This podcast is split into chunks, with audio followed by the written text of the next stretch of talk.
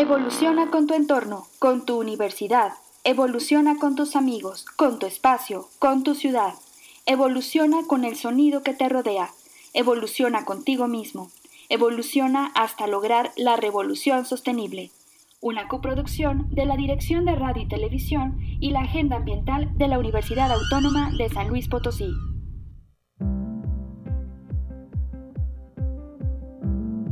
El 2 de febrero es el Día Mundial de los Humedales.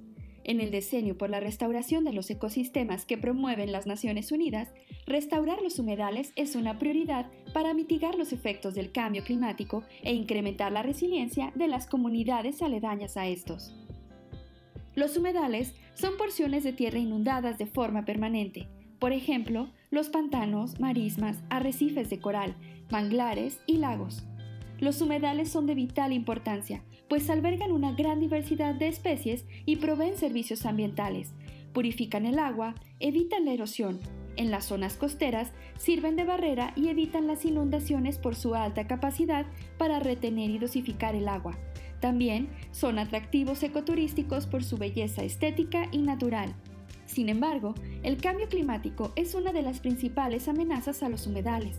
Otra de las amenazas es la acción humana, como la contaminación de los cuerpos de agua y la modificación de su hidrología, la deforestación, el cambio de uso de suelo para desarrollos costeros y urbanos, la demanda de agua para la agricultura, entre otros factores que ponen en riesgo estos ecosistemas. México, al ser un país megadiverso, cuenta con numerosos humedales, tanto naturales como artificiales.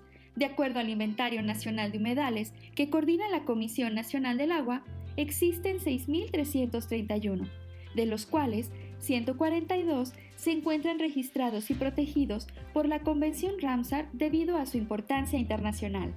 Un ecosistema sano requiere del compromiso de todas las personas e instituciones. Hoy más que nunca debemos protegerlos, cuidarlos y apoyar su restauración. 2 de febrero, Día Mundial de los Humedales.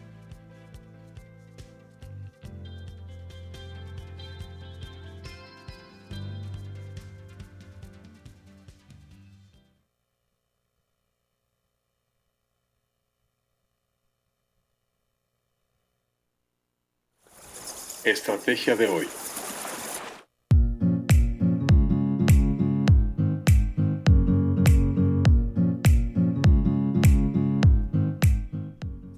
Y ya comenzamos con la revolución sostenible de hoy. Hoy que es ya, ahí está, ya.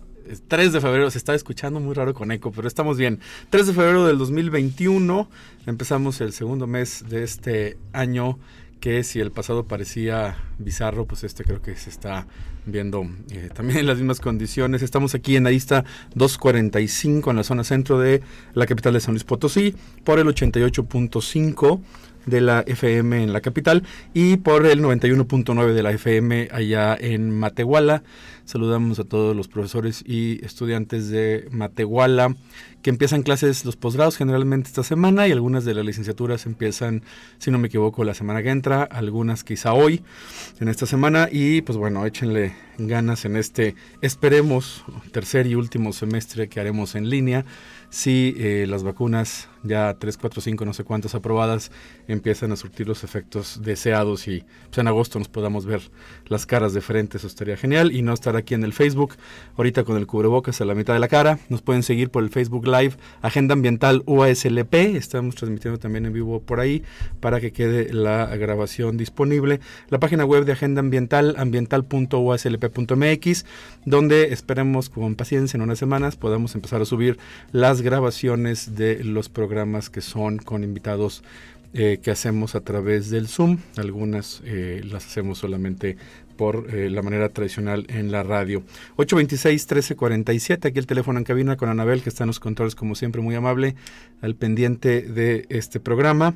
Y recordemos que estamos en comproducción con Radio y Televisión Universitaria de, de la Universidad Autónoma el WhatsApp, nos falta el WhatsApp que tenemos aquí. Diana Navarro, la productora, nos atiende y contesta en el 444-403-7782. 444-403-7782. el WhatsApp y por ahí les contestaremos. Y eh, pues antes de empezar con las primeras secciones, les recordamos que estamos con el tema de las mujeres en la ciencia. Este se le ha empezado a dedicar em, de parte de la Universidad Autónoma diferentes eh, estrategias de comunicación sobre esta temática. Y pues bueno felicitamos a Mariana Buendía que trabaja en agenda ambiental la doctora Mariana Buendía que eh, además del premio como de investigadora científica en San Luis, que ganó hace unos meses, el año pasado, también ahorita eh, tuvo hace ratito a las 11, me parece, una entrevista en Mujeres en la Ciencia, lo buscan aquí en el YouTube, le ponen Mujeres en la Ciencia o ASLP y van a encontrar, y acaba de salir, ahorita estaba buscando en la página de la UNI, el Facebook de la Universidad, de, Universidad Autónoma de San Luis Potosí, UASLP, ah, sí, miren, aquí está. Guadalupe Briano también, eh, doctora en contabilidad y auditoría. También le mandamos una felicitación a Guadalupe Briano, que también está aquí en la lista de lo que llevamos en esta pues, estrategia de, ser conscientes de, de, recordar y de visibilizar el trabajo de todas las mujeres en la ciencia, que como bien lo sabemos, pues es algo relativamente reciente, relativamente digamos hace algunas décadas, pues eh, se, dominaba la escena por solamente los hombres, pero ahora afortunadamente, y lo digo en agenda ambiental, pues las mujeres son una mayoría aplastante, ¿no, Diana? Este, digo, no sé, pero somos como tres hombres y como 15 mujeres o algo así, si no me equivoco. Este, y esto ya hace que eh, el trabajo y toda la propuesta universitaria sea diversa, flexible, tolerante y desde diferentes puntos de vista y eso nos da mucho gusto, por supuesto. Yo que fui alumno cuando entré a ingeniería civil en el 90 y generación 91 me parece que soy.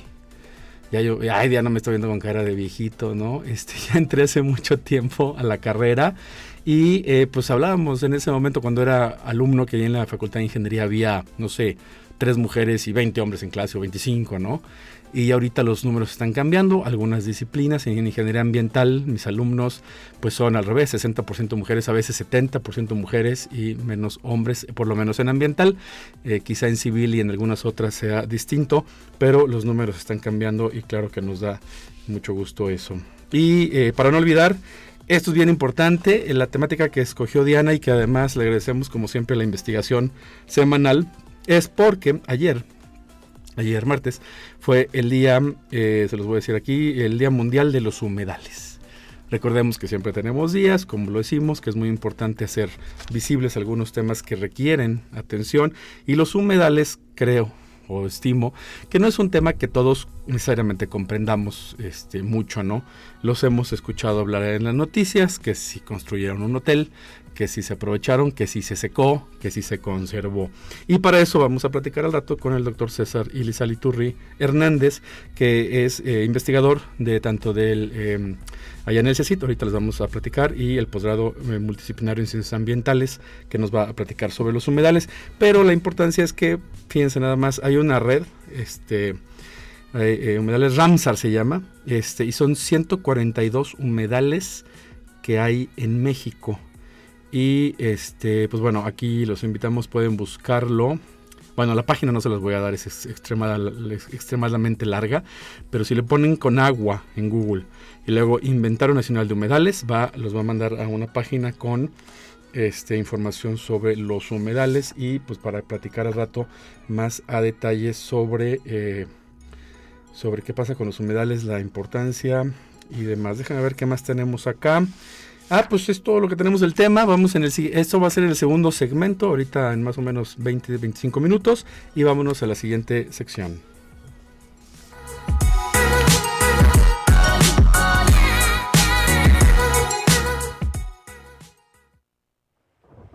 Noticias del Frente.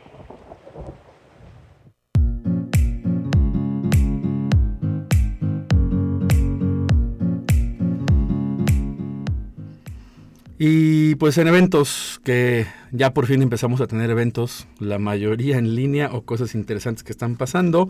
La semana pasada que celebramos y hablamos sobre el Día de la Educación Ambiental y platicamos con Ricardo de la UNESCO allá en Costa Rica, bellísimo Costa Rica, buena vida. Y eh, pura vida, pura vida es el eslogan de, los, de la gente en Costa Rica. Si tú vas en la calle y entras tipo a una tienda de abarrotes, te, te saludan y te dicen pura vida y la primera vez pues como que te sacas de onda es muy curioso, ¿no? Y apagas y te vas y bueno, pues el cliente dices, le contestas ya pura vida cuando te vas, ¿no? Y es algo bastante bonito porque pues digamos si aquí a duras penas damos el potosinazo y no queremos saludar, pues decirle pura vida a toda la gente está muy padre. Yo creo que es una manera muy positiva de, estar. Y Ricardo, que nos, em, que nos contactamos, nos enlazamos allá a San José de Costa Rica la semana pasada y hablamos sobre el Día de la Educación Ambiental y el eh, experto y encargado en la oficina de UNESCO de Centroamérica para eh, la educación para el desarrollo sostenible, que es de lo que trata este programa de Revolución Sostenible. ¿Y eh, qué tenemos? ¿Tenemos todavía espacio? No, yo, qué, qué, gacha Diana. Está diciendo Diana que tenemos espacio. Yo vi la lista de los inscritos al taller con valor curricular, con créditos para los estudiantes que se llama Huerto en Casa, y eran muchos, hace una semana y media. Yo espero no sé cuántos tenemos ahorita, yo espero que no nos hayamos ya así como que sobrepasado. Lo bueno es que la mayor parte es en línea por las razones obvias y lo poco presencial es con muy poca gente y con unas medidas este, pues obviamente las que ya conocemos de, sanidad, pero además es un huerto abierto, 500 metros cuadrados, con un, eh, eh, digamos, con toda la, ventaja que eso ofrece un lugar ventilado y abierto y además la poca cantidad de gente.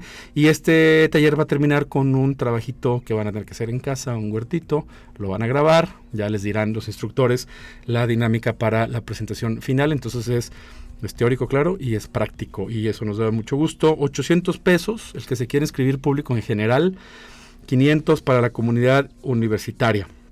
Son 32 horas, entren a la página ambiental.slp.mx y por ahí viene el banner con la información, el cintillo superior, le dan clic y ahí encuentran para el registro y datos específicos de los días, son sábados, es muy fácil que lo tome cualquiera y estamos encerrados, así que pues estar tirados en la cama sin hacer nada, pues se puede levantar a las 9 de la mañana, digamos, ¿no? Ocho y media y ya despegan el ojo y a las 9 ya están en clase de, huertos, ahí en el, en el, patio de su casa, en la azotea o en donde tengan un espacio, ¿no? Si alguien quiere tomar un módulo porque ya medio le saben y les interesa uno más avanzado, 200 pesos por módulo.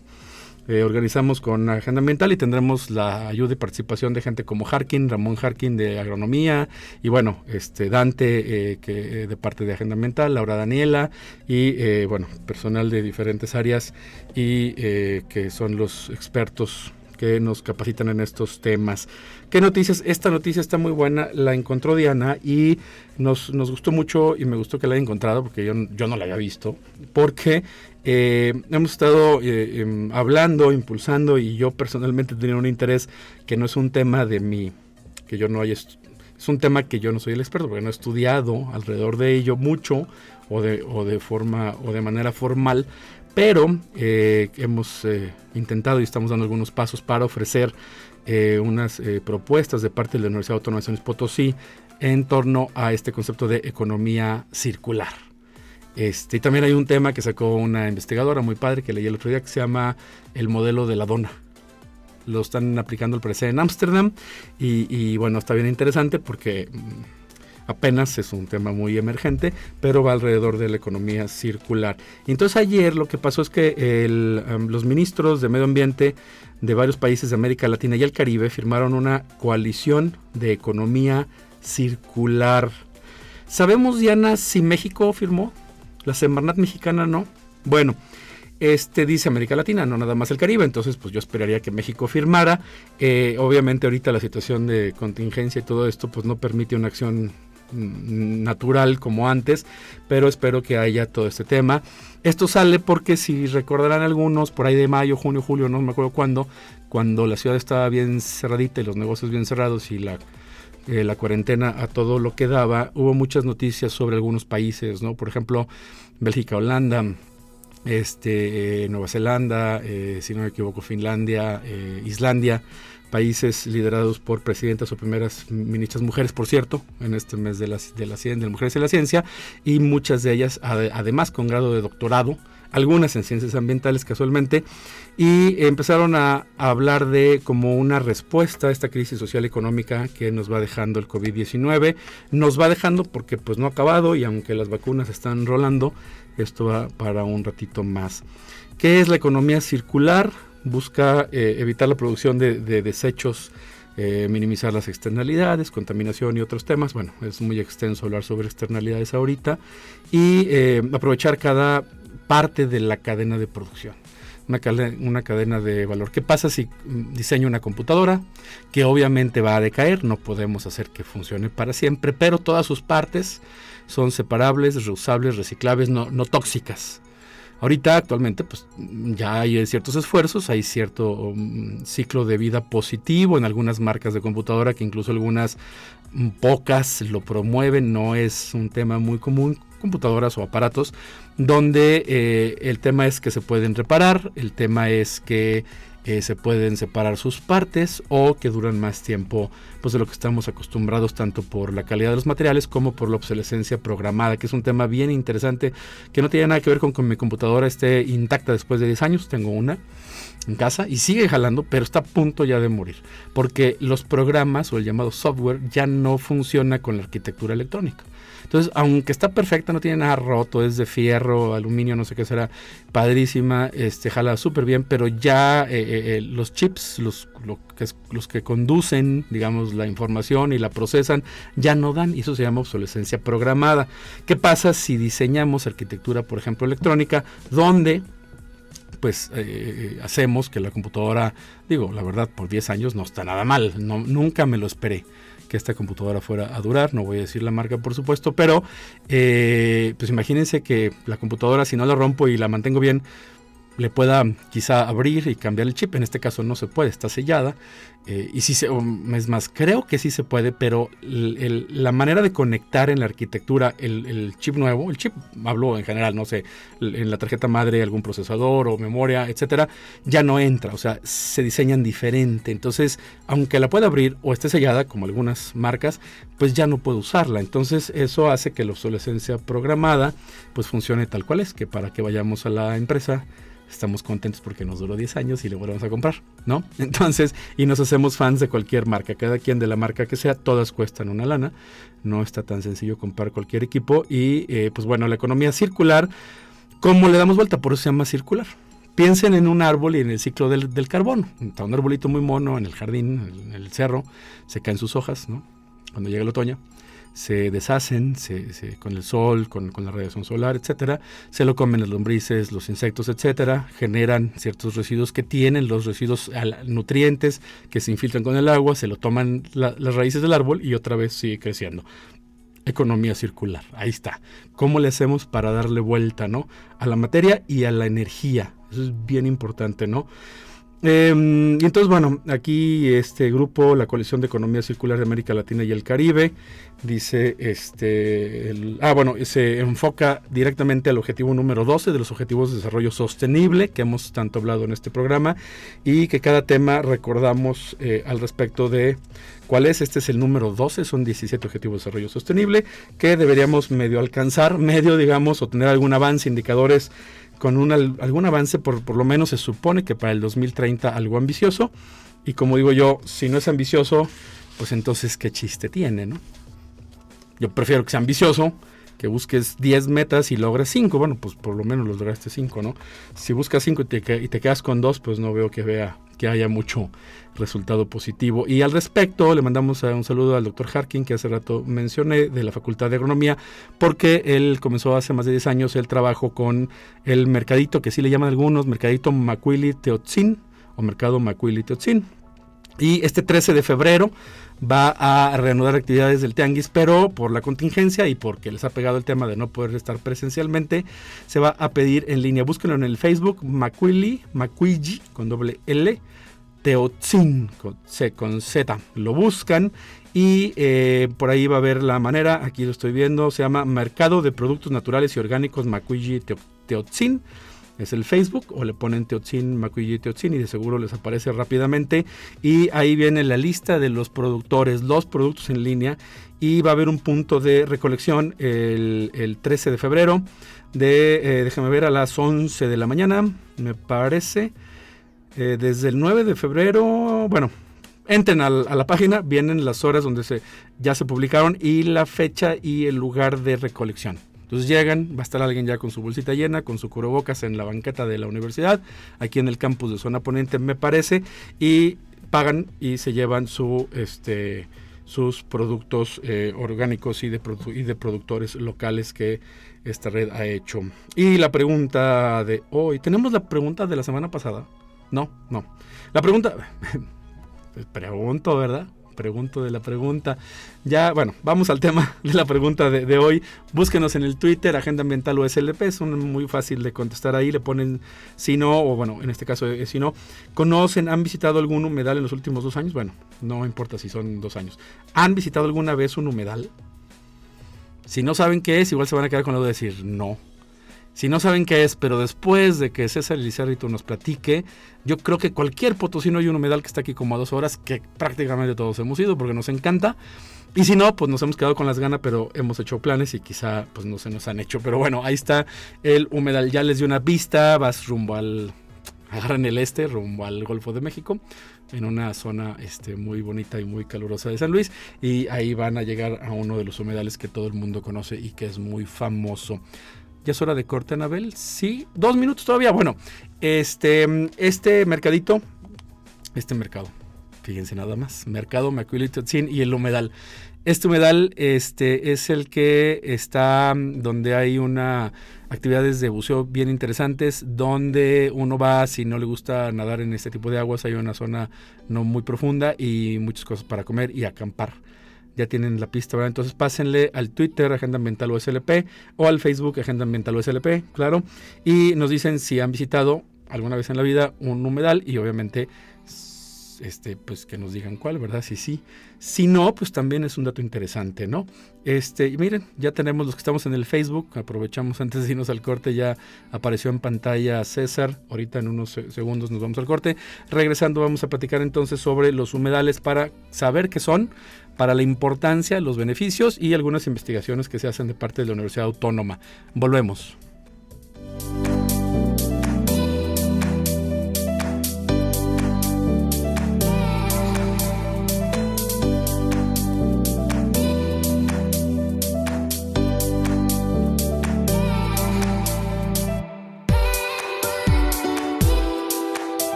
Llama al 444-826-1348 o envía un mensaje al WhatsApp 4444-037782. Recuerda seguirnos en redes sociales como Agenda Ambiental UASLP en Facebook, Twitter e Instagram. ¿Tienes alguna propuesta? Compártela con nosotros al correo agenda.ambiental.uaslp.mx.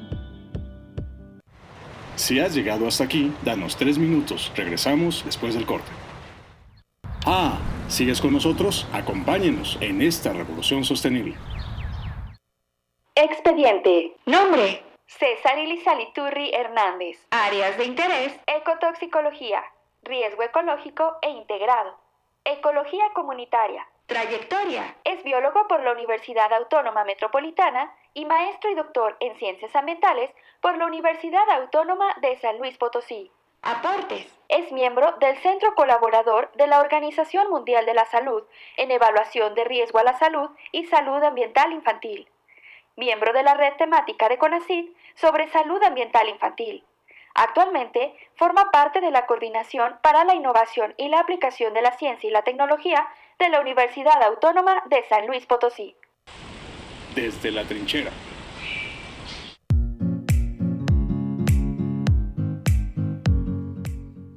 Y como les había anunciado, tenemos a nuestro invitado para ayudarnos a hacer la revolución sostenible en esta semana. César, ¿cómo estás? Hola, Hola a todos, muchas gracias por la invitación.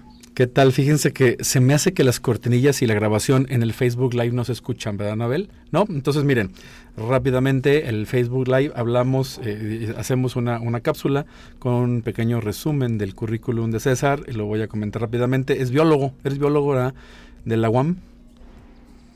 Iztapalapa. Juan Iztapalapa. Ay, siempre orgulloso cuando le dan el apellido, ¿verdad? No, no, no, es que no es cualquiera. Bueno, así son de orgullosos siempre, ¿no? Me imagino que en la UNAM también, si son de algún campus, también dicen el apellido de, su campus, supongo. Eh, César, eh, además de que fuimos compañeros en el doctorado en ciencias ambientales, es ecotoxicólogo. Suena muy bonito, ¿no? Ecotoxicólogo tóxico, pues ya me imagino, las cosas que nos enferman, fácil. Y eco, pues bueno, ya sabemos que es la casa del planeta. Entonces todo lo que enferma el planeta, desde, me imagino que desde bichitos, pececitos hasta árboles y humanos. Em, habla, eh, estudia riesgo ecológico integrado, ecología comunitaria y, y, hace divulgación de la ciencia y la tecnología. Y pues bueno, trabaja acá en una entidad de la Universidad Autónoma que, eh, bueno, los colegas de la universidad probablemente conocen, el público en general, se llama CIACIT, Coordinación para la eh, Innovación y Aplicación de la Ciencia y la Tecnología, CIACIT, que está acá en Sierra Leona 550. Es un lugar bien interesante con diferentes este, áreas de investigación y hay un laboratorio que pertenece además que es colaborador de la Organización Mundial de la Salud, donde trabaja César y eh, bueno, varios colegas eh, investigadores y muchos estudiantes también de diferentes licenciaturas, eh, principalmente la de Ciencias Ambientales y Salud y el programa multidisciplinario de Ciencias Ambientales. Eh, bueno, y además están escritos quizá también los colegas a otro. Y viene César, porque pues estamos hablando de los humedales, recordemos que es el decenio de los ecosistemas, y pues los humedales es uno de los ecosistemas. ¿Por qué estudiaste biología, eh? Estabas ahí en la prepa y dijiste, ah, me gustan los bichitos, el campo, ¿cómo estuvo? No, fíjate que desde pequeño tuve mucha afinidad por los animales, tenía mucha curiosidad y yo todo lo que veía lo agarraba, ¿no? Mi mamá me tenía que moderar muchas veces porque alguna vez estuve a punto de agarrar un murciélago así con la mano ah, canijo. desnuda y este, obviamente, pues aquel no se dejaba, me pelaba los dientes y tuvo que intervenir mi mamá ahí para. ¿En, dónde fue eso? ¿Andabas en una cueva, en una casa antigua o qué? No, fíjate que yo creo que estaba ya un poco ya conociendo más esto.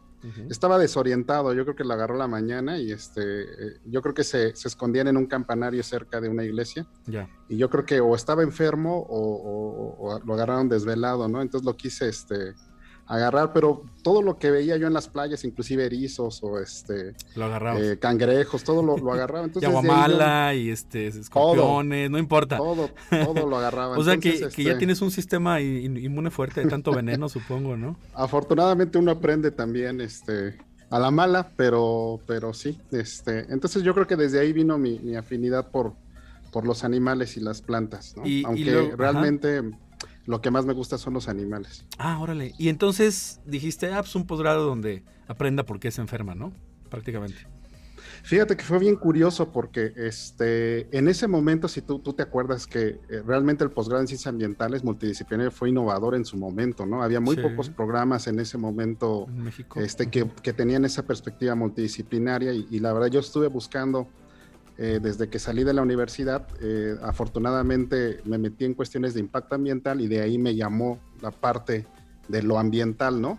Pero buscando en diferentes programas este, en el país, pues había muy pocos realmente con esa naturaleza y eso fue lo que me trajo a, San Luis Potosí y aquí me quedé. Bueno, pues no es por nada, pero pues la UAM Iztapalapa no tiene este posgrado, nosotros sí, entonces te tuviste que venir de la Ciudad de México. Sí, realmente ah. tenían un, posgrado muy ingenieril, ¿no? Ah, ya. Este, muy ingenieril, o sea, estaba ingeniería ambiental, obviamente ingeniería ambiental ya como campo ya tenía tiempo. Y entonces... ¿Más como para la industria? Claro, muy matemático, muy físico. Y entonces, de hecho, yo cuando llegué a entrevistarme, así me dijeron, no, pues qué onda, pues aquí los biólogos pues no, no son muy bien aceptados, ¿no? Entonces no van? entendí que, que este, tenía que buscar una formación pues más abierta, ¿no? Y, y, les comento, para que entiendan el comentario de, de, César, es que en el, en el posgrado multidisciplinario de ciencias ambientales, el famoso PMPCA, ha habido incluso hasta filósofos de licenciatura filósofo haciendo un posgrado en ciencias ambientales.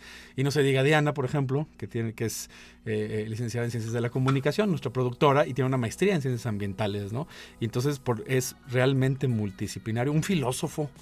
¿Qué onda, verdad? Está medio, medio curioso. Economistas. ¿Tú lo conociste al, al, filósofo cuando estaba De hecho, fui hasta entrevistado por él. Ah. Un poco, fue un poco difícil, pero este, pero es bueno tener esa, esa aproximación también. Eh, economistas, claro, abogados, bueno, contadores de todo.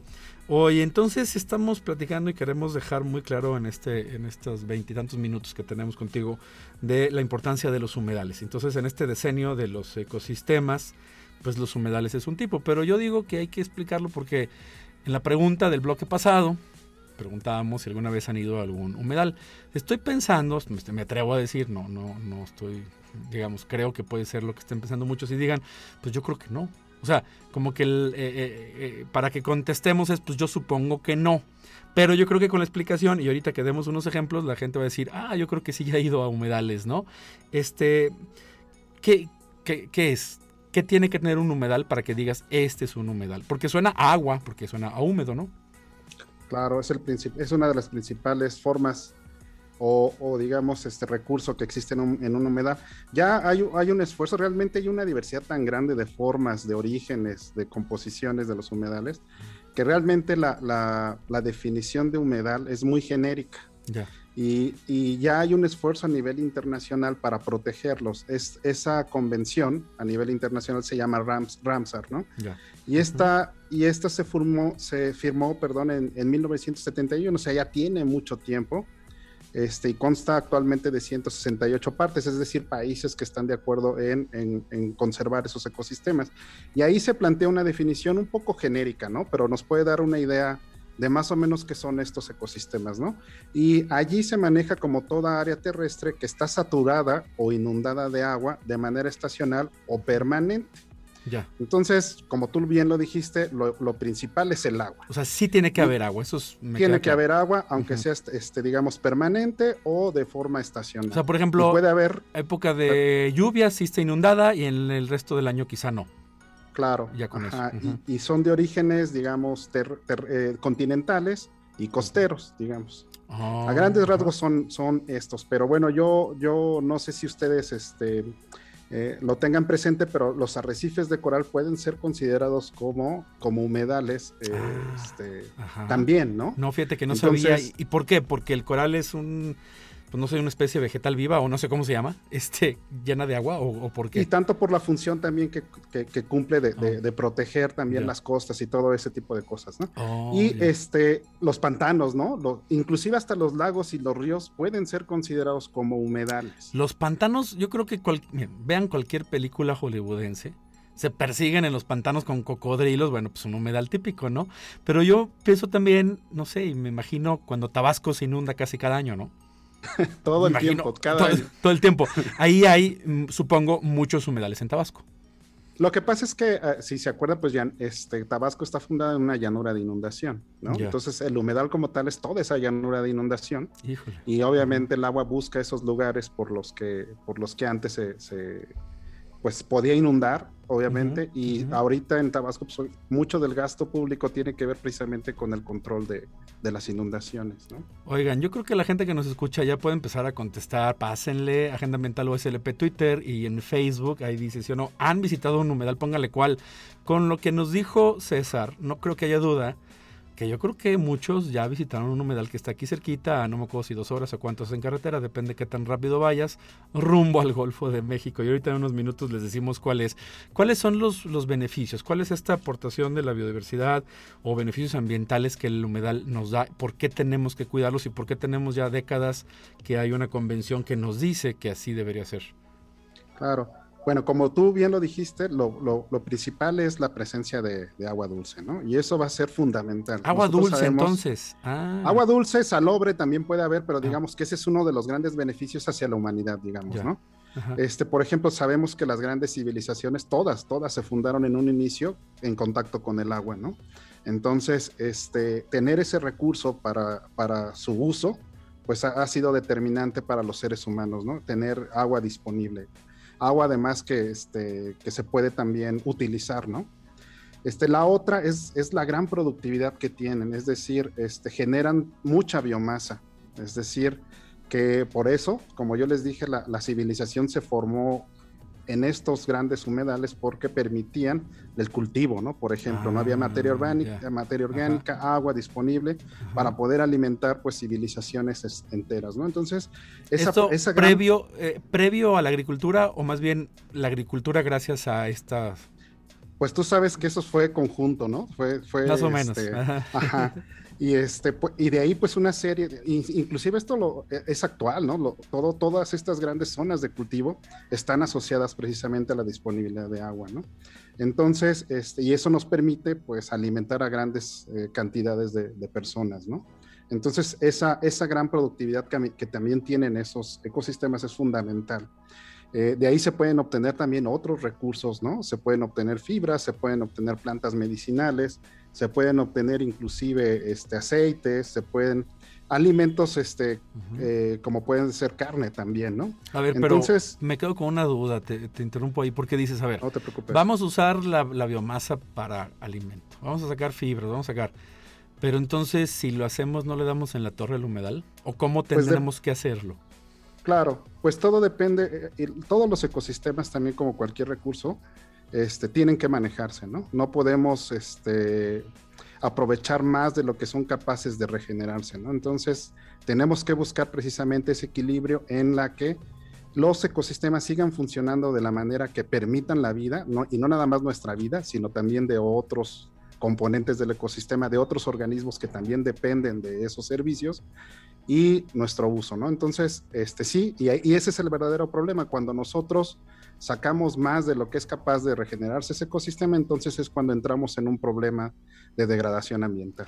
Oye, y para hacer este manejo, a ver, el instrumento de gestión ambiental, yo bueno, las preguntas son, pues bueno, voy a fingir que no sé, obviamente, para que César nos conteste, eh, ¿no? Me, gu- Para- para me que nos gustaría, digas- no sé, antes de que entremos a Dime, eso, dime, dime. a- decirte que, bueno, eh, acabar con lo de la importancia, ¿no? Ah, claro, claro. decirte adelante. que todavía no, eh, otras cosas que son importantes es que son concentradores de diversidad, ¿no? Entonces existe una gran diversidad de organismos, este, por ejemplo, de aves, de peces, ¿no? Y este, pues son refugios también para, para, para esas especies también. Entonces concentran mucha de la diversidad que existe también en el planeta. Entonces por eso son muy importantes. Y además están también los servicios que tienen que ver, por ejemplo, con el almacenamiento de agua, la purificación del agua, Ya. este, inclusive nos protegen de desastres naturales, ¿no? Como esas inundaciones, Porque, como ah, esos, ya, ya, ya. esas, O sea, porque esas de- humedal absorbe agua y, y es como una Claro. barrera. lo contiene, Ujú, ¿sí? la amortigua. Entonces, este, todo ese tipo de cosas son las que de manera general, pues son los servicios que tienen ah, hacia nosotros, ¿no? Oye, Y, además, pues y el mantenimiento de la vida. Ah, bueno, claro. Y para oxígeno también. Claro, porque también pueden, este, pueden también fijar dióxido de carbono y también tienen muchos, muchas, este, aportes también, este, por toda la vida vegetal que existe en, en- en ellos, ¿no? Y regulación de temperatura también. Además, ¿no? Claro, eso ¿no? O sea, a nivel inclusive ajá. regional, ¿no? Entonces, Ah, este, órale. son muy importantes. O sea, llega viento cálido, quizá puede estar seco, pero tenemos una un área bastante grande de X número de hectáreas, muchísimas quizá, con mucha agua, con vegetación muy, muy, pues que, que retiene mucha agua y obviamente eso refresca, ¿no? Por ejemplo. Claro. Digo, hablo así como en términos prácticos, algo que nos imaginemos. Para que esto funcione, el instrumento de gestión ambiental son los planes de, de manejo. Sí, cuando, cuando estos eh, ecosistemas están sujetos a protección, que yo creo que esa es una de las cosas que, que sería interesante también discutir, que bueno, no todos tienen algún estatus de protección, ya sea a nivel estatal o a, o a nivel federal, que lo que les permite es precisamente establecer un manejo, un programa de manejo, este, que permita precisamente gestionar eh, lo que se hace dentro del humedal. Este ¿no? estatus es como el que conocemos, mucha gente que nos escucha, de seguro, porque en San Luis Potosí se habla mucho aquí en la capital, de las famosas áreas naturales protegidas. Aquí escuchamos sobre la Sierra de San Miguelito, obviamente no es un humedal, me queda claro, pero este, lo que tú dices es que no todos los humedales están quizá clasificados como áreas naturales protegidas. No, y tenemos también esta otra parte de protección internacional, ¿no? Ajá. Que era lo que les decía, el, el convenio Ramsar, afortunadamente, este, México tiene 142 sitios Ramsar, ¿no? Sí. Y eso, o sea, de humedales, de diferente índole. Y este, estos protegen más o menos alrededor de 8 millones y medio de hectáreas, para que tengan una idea. 8 millones y medio en, hectáreas. En México. Ajá. En México, en 142 sitios. Muy bien. Y afortunadamente eh, San Luis aporta con dos sitios. Podríamos tener más, ¿verdad? Pero tenemos dos sitios Ramsar, que es la ciénaga de Tamazopo. Ah, Tamazopo, ajá. Tamazopo, la ciénaga de Tamazopo y los arroyos y manantiales de Tanchanchín. Ah, digamos que este eh, pero esos obviamente tenemos. Pero esos son los que están registrados en esta red Ramsar. En la Ramsar, exactamente. Estos dos. Esos dos. ¿Cuáles otros son los que no están registrados y son muy famosos para que la gente que les preguntamos ya sepan? Sí, pues los más famosos son toda la zona, toda la zona que tenemos de humedales en la zona media, de manantiales y humedales de la zona media. Y yo creo que el más característico, este, que todo mundo conoce por la parte turística, pues es la media luna, ¿verdad? La media luna, les decía que todos han ido, yo creo, cualquiera, sí, pues quién no ha ido para allá. Ese es un humedal hecho y derecho. Sí, digamos que tiene, eh, tiene las, aunque obviamente ya eh, con todo el uso turístico que se le ha dado, sí ha, tenido mucha degradación, pero digamos que es la idea o la imagen de un, de un, este, de un manantial, digamos, ¿no? Ya. Pero hay más. Eh, eh, los peroles, me, acuerdo que. Sí, hay mucho más, digamos. Ese es representativo, pero es toda una, en la zona media, toda una zona este, de, manantiales, es todo un área de manantiales, todo un sistema de manantiales que este, son utilizados principalmente para la agricultura. Imagínate San Luis con esa zona media y Huasteca, pero imagínate entonces Veracruz, Tabasco y demás, ¿no? O sea, ¿cuántos estados aportarían muchísimo más de los 142 que dices que están registrados? Claro.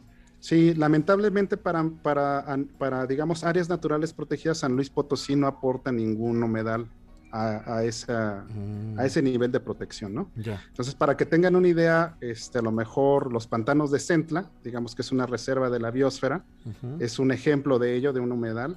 O otro muy famoso también puede ser este, Cuatro Ciénegas, ¿no? Que es un ah, humedal también de zonas áridas, este, muy parecido también a la, a la media luna y que también tiene un estatus de protección eh, de, flora y, de fauna. Lamentablemente a ese nivel nosotros no tenemos, San Luis Potosí no aporta todavía ningún sitio con ese estatus de protección. Voy a hacerte una pregunta eh, de, criterio personal, ¿no? Porque yo sé que luego es un debate entre nosotros a veces en el PMPCA o en los círculos de, pues, académicos donde tocamos estos temas de ANPs, de conservación tener, por ejemplo, la media luna o el que mencionaste en Tanchachín, etcétera, y dices, a ver, ¿qué pasa si ahí está y lo protejo y no puedes hacer ninguna actividad? O tú crees que puede ser mejor con su plan de manejo, con todas las reglas y además que se cumplan, donde digas, bueno, sí va a haber un turismo con una capacidad de carga mínima calculada, con ciertas actividades, con el control de residuos, o sea, con todas las cosas que ambientalmente pensamos que son muy buenas, como no arrojar residuos, como el tema de, de ir al baño bien cuidado, etcétera, ¿no? Conviene que haya un uso para que precisamente haya un ingreso económico que permita que se proteja, que se conozca, o de plano mejor como cerrarlos y que sean así como intocables. No, todo, todo depende también del, grado de, conservación o de estatus que se le quiera dar a, estas áreas, ¿no? Y depende, obviamente, de una evaluación previa, ¿no? De una evaluación de diversidad, de servicios y todo eso. Y en función a eso, se les, se les establece un grado de protección y ese grado de protección determina el uso que puede darse. Entonces tenemos áreas que sí son intocables, que pueden ser intocables como las reservas de la biosfera, y algunas otras otros niveles que permiten cierto grado de manejo, que para mí es lo más adecuado, ¿no? Porque si, si nosotros contextualizamos, estos lugares no están aislados, ¿no? Alrededor de, de esos lugares vive, viven personas que dependen también de estos ecosistemas y por lo tanto este, un manejo adecuado eh, permitiría también el desarrollo de estas personas, ¿no? Y la conservación también de estos, de estos sistemas. Y buscar ese equilibrio realmente es lo que es el reto, ¿no? Sí, no, porque muchos, sí, yo creo que mucha gente que nos escucha dice, bueno, sí, pero no se va a cumplir la ley, van a tirar ahí residuos en la noche, clandestino, bueno, van a ser un desastre. Y eso es lo que podemos, pues obviamente, eh, eh, genuinamente pensar, porque además, pues sabemos que, ocurre, no necesariamente siempre, ¿no? Pero, este, digamos, no todos, pero lo que tú dices, los sitios que tengan las características que se puedan promover con una ese mínimo necesario para que haya las familias alrededor y además que se conozca, ¿no? Porque yo creo que conocer los humedales, que yo vaya a un hacer eh, caminata o que acampe un día con todo el cuidado, con todo el respeto que, que se pueda y que le encuentre el gusto, pues también es importante, ¿no? Claro, y también lo que sabemos es que a nivel de las convenciones o las declaraciones, pues no es suficiente, ¿no? O sea, con declararlas o que entre en una convención no es suficiente. Entonces, se debe de involucrar a, los, a todos estos actores sociales que están en el manejo de estas, de estas áreas para que al final ellos, ellos eh, conserven ese recurso y puedan desarrollarse también a través de ello. Y hay muy, buenos ejemplos también a, nivel nacional de esto. Entonces, sí, se ha logrado hacer eh, conservación a través del uso, ¿no? Y el uso turístico también es una forma que, se les da, ¿no? Por la misma forma o naturaleza de estos ecosistemas, ¿no? Entonces, eh, ¿quién no quiere eh, pues echarse un chapuzón, ¿no? Ir a bucear o, tomar fotografías en estos ecosistemas. O sea, hay muchas formas en las que se pueden este, conservar estos sitios a través del uso. Oye, ¿y el estado con más humedales en México? ¿Cuál será? Pues, pues es Veracruz y, ah, este, Tabasco. Y Tabasco, claro, Sí, por la, por así nos, por toda esa, digamos, esa forma geográfica, ¿no? Muchos de los principales ríos desembocan hacia el Golfo y también por la forma, este, la forma que habíamos comentado, esas llanuras de inundación y, que permiten la formación de estos. Oye, y comparado México con otros países, ¿cómo andamos en aportación de humedales? ¿En un buen lugar? Pues realmente yo creo que uno de los principales es Canadá. Ah, mira. Canadá tiene la, tiene la mayor reserva de agua dulce, ¿no? En todos los lagos y lagos pequeños. Pero principalmente con, hábitat frío. O sea, con hábitats diferentes, obviamente. Y la ventaja de México es de que tenemos humedales desde tropicales, ¿no? Ah. Hasta, hasta, hasta áridos. Ya y también pues la parte costera, ¿no? Entonces nuestra diversidad también de, esos ecosistemas como comodales es muy grande. Hombre, competir contra Canadá, que es enorme, bueno, pues está complicado. Nada más que pues ahí tienen puro hielo casi, entonces les, les llevamos ventaja. Entonces, este tercer lugar mundial, creo, de como país megadiverso, que creo que tiene México el tercero, si no me equivoco, pues en humedales también, en cuanto a diversidad de humedales, también yo creo que aporta mucho, ¿verdad? sí aportamos, aunque no tengo el dato duro, digamos, exacto para buscarlo, pero obviamente sí tenemos para competir, digamos. ¿Y, otros países, Costa Rica, Colombia, Brasil, más o menos, en, Latinoamérica? Pues, pues, sí, pues imagínate Brasil también, ¿no? Entonces, este... Y con el tamaño que tiene. Con el tamaño, con las puras áreas que tienen, ¿no? Y, y creo que, por ejemplo, el Amazonas es un humedal. Considerado como río, sí. Pues es que te digo que la definición es muy, es muy general. Y al decir ríos y lagos, pues es, es, este, pues entra prácticamente todo. Y no nos espantemos, no, no, no queramos decir, yo dije Amazonas, exageré, pero porque luego nos imaginamos cocodrilos y pirañas en los humedales. Si hay pirañas en, México, por cierto, siempre me, lo he preguntado. Pues la verdad desconozco yo realmente, pero, pero estos, estos estos peces, eh, las pirañas como nosotros las conocemos, pues sé que su origen de, distribución es este, en la parte de, Sudamérica, ¿no? Principalmente son muy conocidas en, cierto, en, el Amazonas. O sea que tú nunca metiste la mano cuando eras niño, mira mamá, una piraña y la mano dentro de la boca de la piraña no no, Entonces, esta, esta, estas especies no se distribuyen, que yo sepa aquí, con, a menos de que las introduzcan, ¿verdad? Que eso ya es otro tema. Es que creo, y digo, es una pregunta porque yo siempre me he preguntado, incluso como que hasta pensaba cuando era niño que eran inventadas las pirañas. Creo que hay una, una película de Pepito y Chabelo contra ¿sabe quién? Y creo que hay una alberca con pirañas, me parece. Pero bueno, era una duda que tenía. Eh, son más de, de Sudamérica, dices, ¿verdad?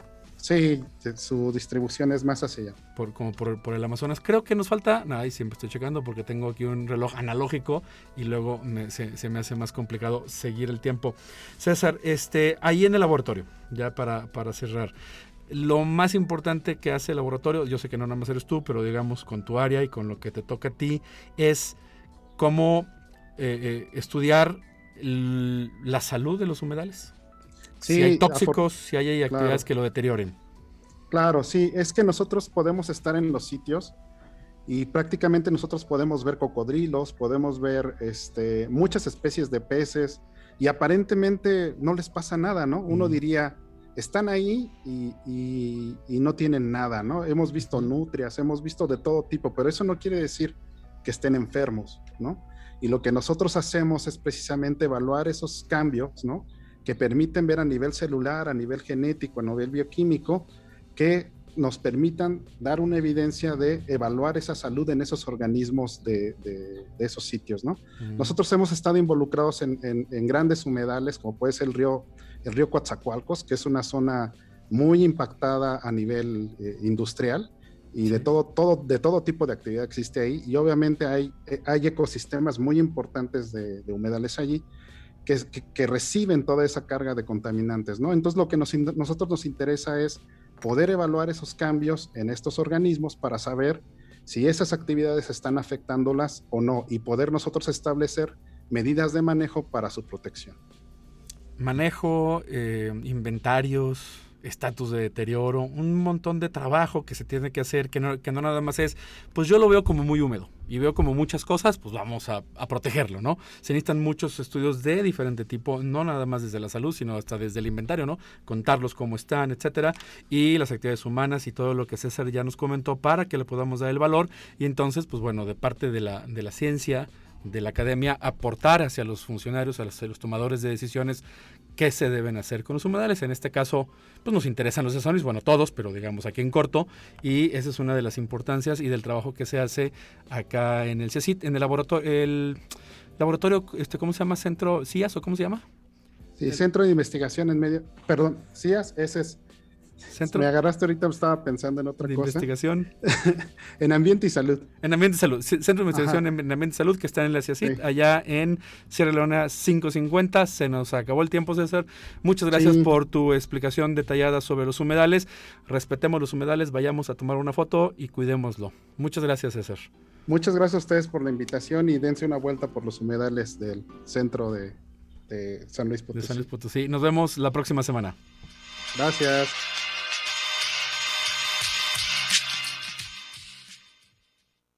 Revoluciona tus ideas. Llama al 444-826-1348 o envía un mensaje al WhatsApp 4444-037782. Recuerda seguirnos en redes sociales como Agenda Ambiental UASLP en Facebook, Twitter e Instagram. ¿Tienes alguna propuesta? Compártela con nosotros al correo agenda.ambiental.uaslp.mx.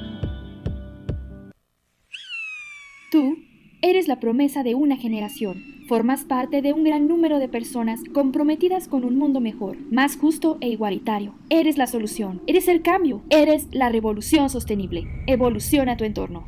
Una coproducción de la Dirección de Radio y Televisión y la Agenda Ambiental de la Universidad Autónoma de San Luis Potosí.